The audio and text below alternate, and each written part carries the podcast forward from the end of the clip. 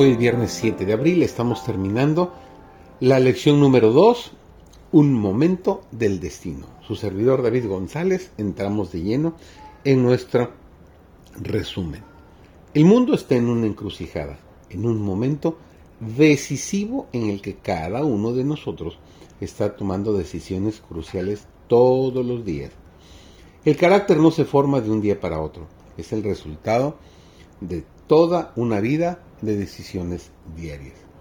A medida que el Espíritu Santo trabaja en nuestra mente, a medida que cedemos diariamente a su influjo y permitimos que nuestro carácter sea moldeado por la gracia de Cristo, nos vamos pareciendo más a Jesús cada día. El mensaje de Apocalipsis es el mensaje de misericordia final de Jesús, el cual nos lleva de confiar en nuestra propia bondad y justicia a vivir por fe y confiar en su gracia.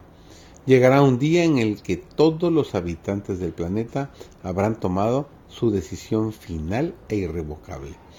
El mensaje de Apocalipsis de la justicia de Cristo, que nos libera de la esclavitud, de la culpa y de las garras del pecado en nuestra vida, resonará una y otra vez por toda la tierra.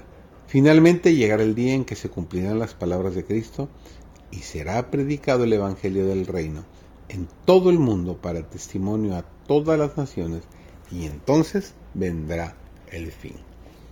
Apocalipsis 14:14 es el cumplimiento de Hechos 1:11. Jesús ascendió en una nube de ángeles y regresará con una nube de ángeles. Fijémonos en la expresión que usa la Escritura para describir a Jesús en Apocalipsis 14:14. Miré y vi una nube blanca sentado sobre la nube, uno semejante al Hijo del Hombre, que llevaba en la cabeza una corona de oro y en la mano una hoz aguda. Durante el juicio se abren los registros de nuestras vidas. Las decisiones que hemos tomado quedan reveladas. Sin embargo, el juicio no gira en torno a nuestras buenas obras contra las malas, sino más bien en torno a las preguntas. ¿Qué hemos hecho con Jesús? ¿Cuáles han sido nuestras elecciones diarias en relación con Él? ¿Hemos respondido a su gracia? ¿Hemos aceptado su amoroso sacrificio en la cruz del Calvario? Nuestra respuesta a su gracia, impulsada por su, su espíritu, ha marcado una diferencia en nuestra vida? Jesús revela ante millones de seres celestiales que su vida sin pecado fue suficiente, su sacrificio perfecto fue suficiente, su muerte expiatoria fue suficiente. A Jesús le colocaron una corona de espinas que simbolizaba vergüenza y burla. Fue despreciado y rechazado por la humanidad. Fue insultado, ridiculizado, escupido, golpeado y azotado. Pero ahora lleva la corona de gloria viene como rey de reyes y señor de señores. Fijémonos en lo que dice el cuarto ángel. Y otro ángel salió del templo gritando a gran voz al que estaba sentado sobre la nube.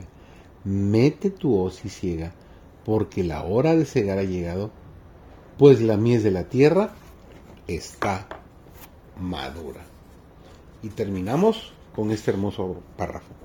Solo cuando vivimos en el gozo de la presencia de Cristo, y el deleite de su salvación, nuestra vida puede llenarse con la vida abundante que Él ofrece. Si vivimos en la culpa de ayer y en las preocupaciones del mañana, ciertamente nos desanimaremos. Elegiremos hoy responder diariamente al llamado del Espíritu de Dios, vivir en el gozo de su gracia y regocijarnos de que tenemos un Salvador que ha hecho, está haciendo y hará todo lo posible para salvarnos? ¿Estamos sembrando semillas para la cosecha final? Jesús viene pronto y anhela llevarnos a casa para que vivamos con Él para siempre.